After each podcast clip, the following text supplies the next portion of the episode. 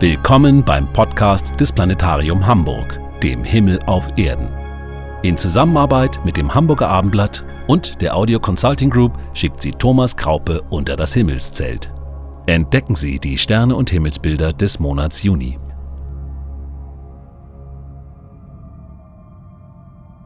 Am 21. Juni, exakt um 11.14 Uhr mitteleuropäische Sommerzeit, beginnt auf der Nordhalbkugel unseres Planeten der Sommer und auf der Südhalbkugel der Winter.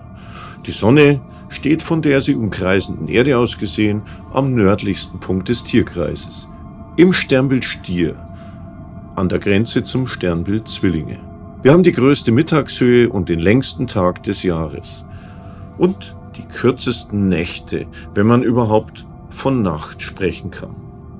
Selbst ohne Mondlicht und von einem idealen Beobachtungsort aus wird es im Juni erst gegen 1 Uhr mitteleuropäischer Sommerzeit dunkel genug, um lichtschwächere Sterne sehen zu können.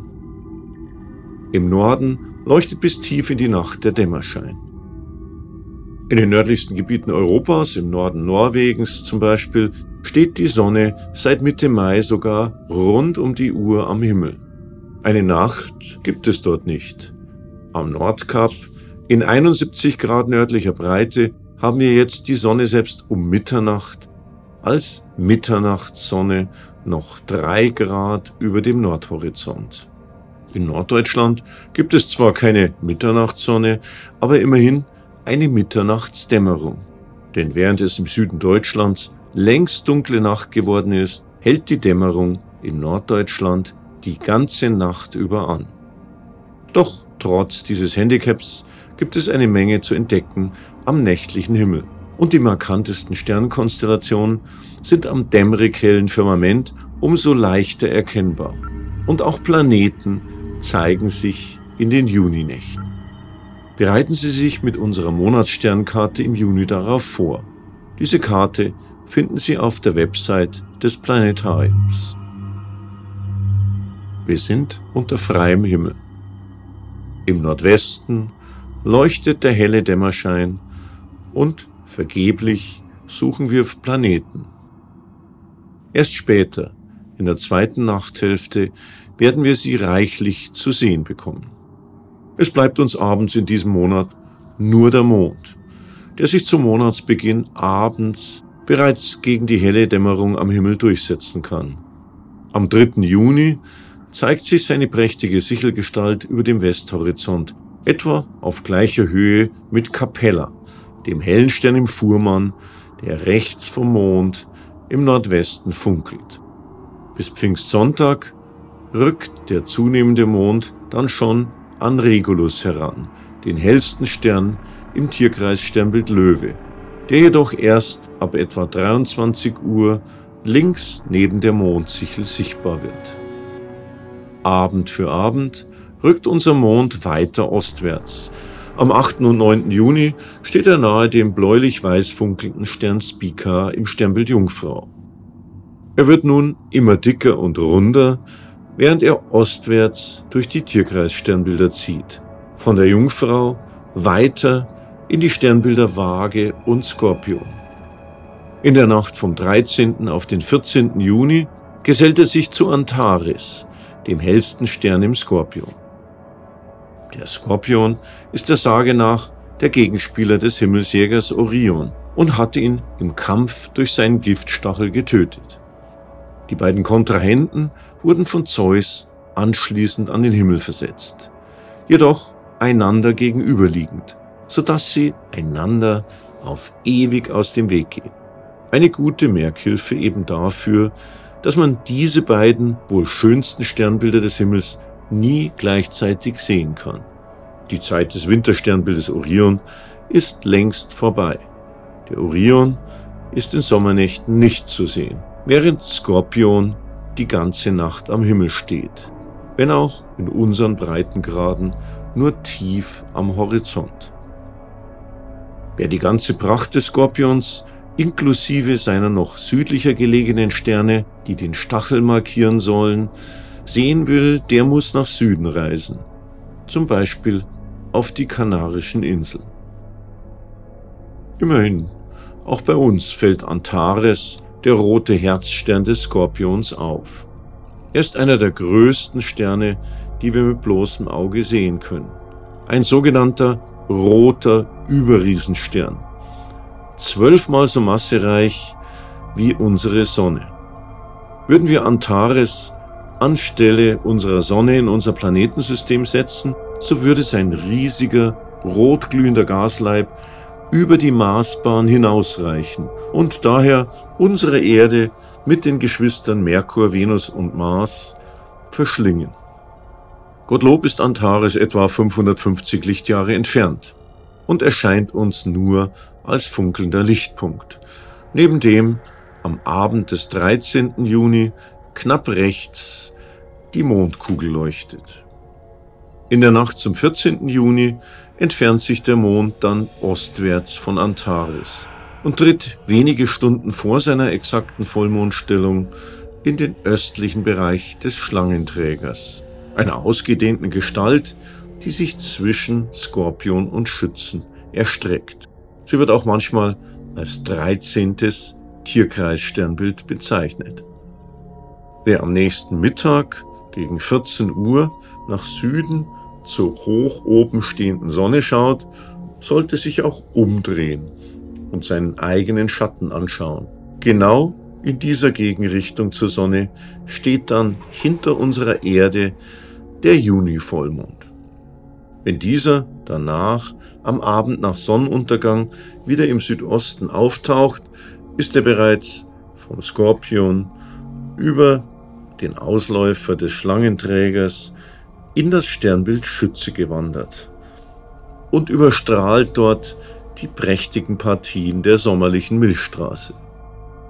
Wer also abseits störender Lichter der Stadt die Milchstraße sehen will, sollte besser die hellen Mondnächte rund um den Vollmond zur Monatsmitte meiden. Aber selbst bei hellem Mondschein können wir gegen Mitternacht die sieben Wagensterne finden. Spät abends stehen sie noch recht hoch über unseren Köpfen. Aber selbst bei hellem Mondschein können wir gegen Mitternacht die sieben Wagensterne finden. Spät abends stehen sie noch recht hoch über unseren Köpfen. Diese sieben Sterne bilden den hellsten Teil des viel größeren Sternbildes Großer Bär. Verlängern wir die Rückwand des Wagenkastens etwa fünfmal, so stoßen wir halb hoch über dem Nordhorizont auf den Polarstern den Nordstern. Genau unter ihm liegt die Nordrichtung. Zurück zu den sieben Wagensternen. Verlängern wir den Bogen der Wagendeichsel, so führt er uns hoch im Südosten zu dem hellen, rötlichen Stern Arctur im Sternbild Bootes, dem Bärenhüter, der dem großen Bären und damit auch den großen Wagen vor sich hertreibt. Folgen wir dem Schwung der Wagendeichsel über Arctur hinaus, so gelangen wir wieder zur bereits erwähnten Speaker in der Jungfrau. Speaker und Arctur hoch darüber sind die hellsten Fixsterne des Frühlingshimmels und bleiben auch im Frühsommer noch am Abendhimmel. Hoch im Osten zeigt sich das Sommerdreieck mit den Sternen Vega in der Leier, Deneb im Schwan und etwas näher am Horizont Attair im Adler. Vega im Osten und Arctur im Südosten sind tatsächlich die beiden hellsten Sterne des nördlichen Sternenhimmels. Auf der Verbindungslinie von Arctur ostwärts hin zur bläulich-weißen Vega stoßen wir auf den halbkreisförmigen Sternenbogen der nördlichen Krone und weiter Richtung Vega auf das trapezförmige Herzstück des Herkules. Die nördliche Krone, der kleine Halbkreis aus leuchtschwachen, aber dennoch auffälligen Sternen, erinnert an eine Perlenkette. Und der hellste Stern, Alpha Corona Borealis, heißt auch Gemma, was lateinisch Edelstein bedeutet. Unterhalb der Krone füllt im Sommer der schon erwähnte Schlangenträger Ophiuchus einen ausgedehnten Himmelsbereich im Süden. Darunter, nahe dem Südhorizont, funkelt gegen Mitternacht ja der rötliche Stern Antares im Skorpion. Östlich, also für uns links davon, erstrecken sich die von eher unscheinbaren Sternen bevölkerten Sternbilder Schütze und Steinbock. Beides südliche Sternbilder des Tierkreises, durch die Mond, Sonne und Planeten wandern. Im Steinbock entdecken wir tatsächlich einen Planeten, nämlich Saturn, der nach Mitternacht seinen Auftritt hat und uns dann durch sein goldgelbes und ruhiges Licht auffällt. Der von Antares weiter vorrückende Mond zieht in der Nacht vom 18. auf den 19. Juni als abnehmender Mond südlich an dem Ringplaneten vorbei und hilft uns damit, den Saturn sicher zu identifizieren. Doch die Planetenshow hat mit Saturn erst begonnen.